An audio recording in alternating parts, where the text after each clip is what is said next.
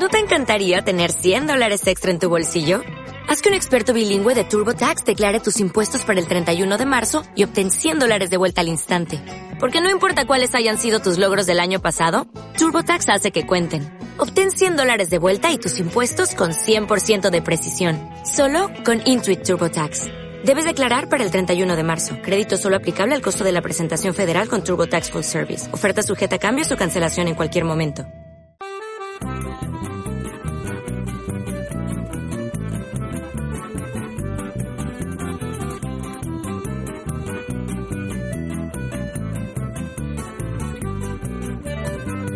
A invasão chegou de barco nessa América Latina. Beliscado da Europa, esse plano de chacina.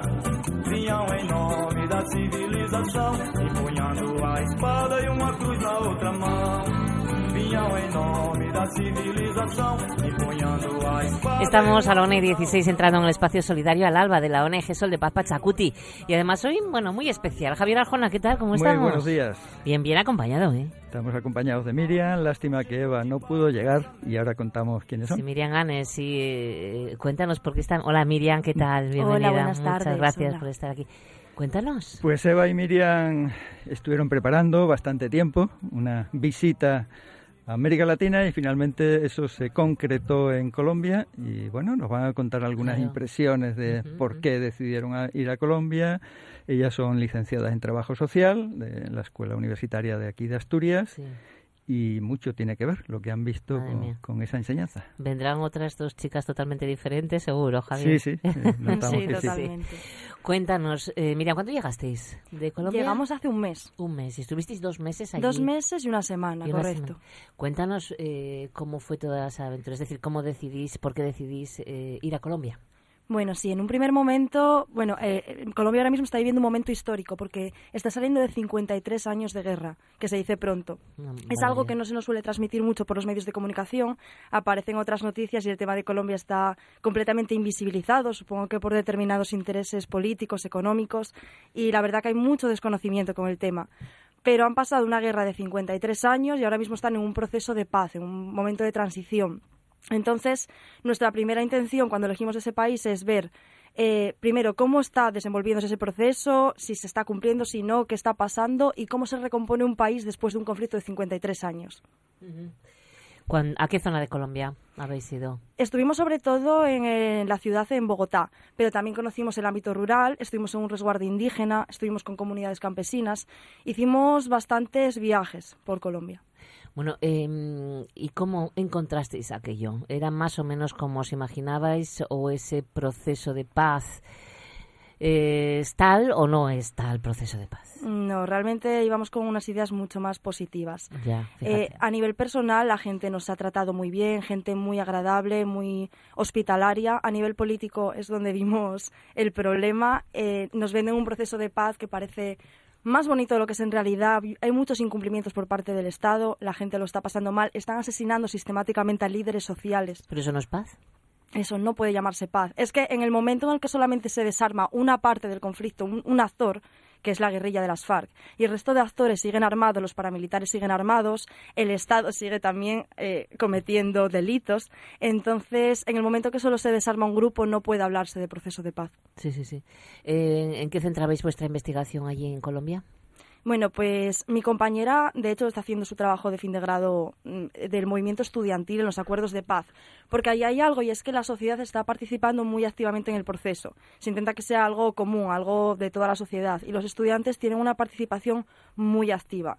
Eh, están haciendo mucho trabajo de, bueno, de visibilizar, de denunciar, están yendo a las zonas donde están los excombatientes a hacer eh, procesos con ellos, también el tema de memoria histórica que es algo que en nuestro país, en la última guerra que pasamos, Sí. no se hizo correctamente. No se hizo un ejercicio de memoria histórica, que es muy importante para conocer nuestro pasado y dónde estuvo cada parte y no volver a repetirlo. Pues en Colombia, los propios estudiantes, la propia sociedad, está muy concienciada y están haciendo un trabajo muy importante de, para recuperar, rescatar esa memoria histórica. Eh, ¿Hay mucha diferencia eh, con los estudiantes universitarios de ahí de Colombia con, con- con los españoles? Están mucho más politizados que nosotros. Es normal también, por otra parte, ¿no? Sí, realmente, bueno, la, claro, la propia coyuntura, pero, pero allí la- los estudiantes no van a la universidad solamente a aprobar exámenes y a sacar un título, sino que de verdad hemos visto en la Universidad Nacional de Bogotá, donde estuvimos, una que se involucran muy activamente en la vida social y política de su país. Sí, es un riesgo también, por otra parte, ¿no? Es un riesgo, están amenazados. De hecho, nosotras hemos hecho buenos amigos, hemos salido con ellos y con sus guardaespaldas. Están Ajá. amenazados de muerte de nuestra edad, compañeros de nuestra edad. Y aún así, siguen y aún luchando. así siguen luchando porque están muy involucrados y hay muchos que se quedaron por el camino por esa causa y entonces están muy concienciados con seguirla. que mm, pensaríais, me imagino, que que qué suerte estar aquí, ¿no? Vivir aquí. Sí, que a veces nos quejamos por un montón de Pues cosas sí. y con razón tenemos que quejarnos, Sí. pero aquí puedes exponer tus ideas políticas y no te van a asesinar por ello. Claro, eso Es es, tremendo. muy ¿no? radical, sí. Oye, Javier, tú que conoces más igual, pues, si quieres Sí. pregunta, pregunta, ¿eh? Porque Yo creo que eh, comparativamente a- habéis participado en, en el Congreso de la Federación de Estudiantes Sí, Universitarios y no sé si contar alguna impresión de ese Congreso. Pues que los estudiantes están muy bien organizados y de verdad que están mucho más politizados que aquí. ¿eh? Y tenemos que aprender mucho. Leen mucho, se preocupan mucho por aprender y de verdad se preocupan por la política de su país. Cuando llegáis allí, dos chicas jóvenes universitarias que, que, que vais a Colombia con la tranquilidad que tenéis aquí, ¿qué impresión? ¿Qué os decían? ¿Qué hacéis aquí? ¿O qué? ¿O agradecían, por otro lado, eh, vuestra presencia? Bueno, le agradecían, claro. De hecho, es que mm, hay una cuestión, y en general en Latinoamérica, no sé si por una imagen que se vende en los medios, nos tienen idealizados a Europa, Occidente. Entonces, eh, nos tratan como si fuésemos reinas allí. Que a ellos, cuando vienen aquí, no reciben la misma respuesta por nuestra parte. Bueno, pero que reciben mucho cariño, ¿eh, Javier? Pende. Sí, claro. Bueno, como Sol de Papa Chacuti, sí. Eh, sí, desde luego. Eso sí, sí. Eso, eso sí. Oye, creo que habéis, mm, bueno, mm, como nos decías, que habéis recorrido varios territorios y creo que entre ellos el resguardo indígena Cañamomo Loma Prieta. Sí. ¿Cómo es ese lugar? ¿Qué hacéis en aquel lugar indígena? ¿Por qué de allí? Bueno, eh, la imagen que podemos tener cualquiera de nosotros sobre un resguardo indígena, incluso dentro de la propia Colombia, no se corresponde en nada con la realidad. Tenemos como un pueblo atrasado, bueno, tenemos una imagen totalmente distinta. Eh, realmente es un pueblo que está muy bien organizado, tienen una visión del mundo radicalmente diferente a la nuestra. De hecho, ahora que nuestro sistema capitalista está en crisis, es un momento muy bueno para empezar a aprender de otras experiencias que están funcionando en otras partes del mundo y sacar aprendizajes de eso. Y una, opci- una, un- una opción puede ser esta. Ellos eh, creen, bueno, eh, tienen una organización comunitaria que funciona mediante el cabildo, que tienen una gobernadora, en este caso, que es una mujer, primera mujer gobernadora, y los cabildantes, que es como, como por decir aquí, los ministros, cada uno tiene su, su función, y tienen la asociación de mujeres, de jóvenes, se organizan de esa forma. Y tienen una forma en la que se organizan para conseguir su autoabastecimiento y para, o sea, no, no creen en el crecimiento económico, en la acumulación sin límites, sino en producir lo justo para ellos poder vivir correctamente, el buen vivir lo llaman, y con un respeto absoluto por el medio ambiente.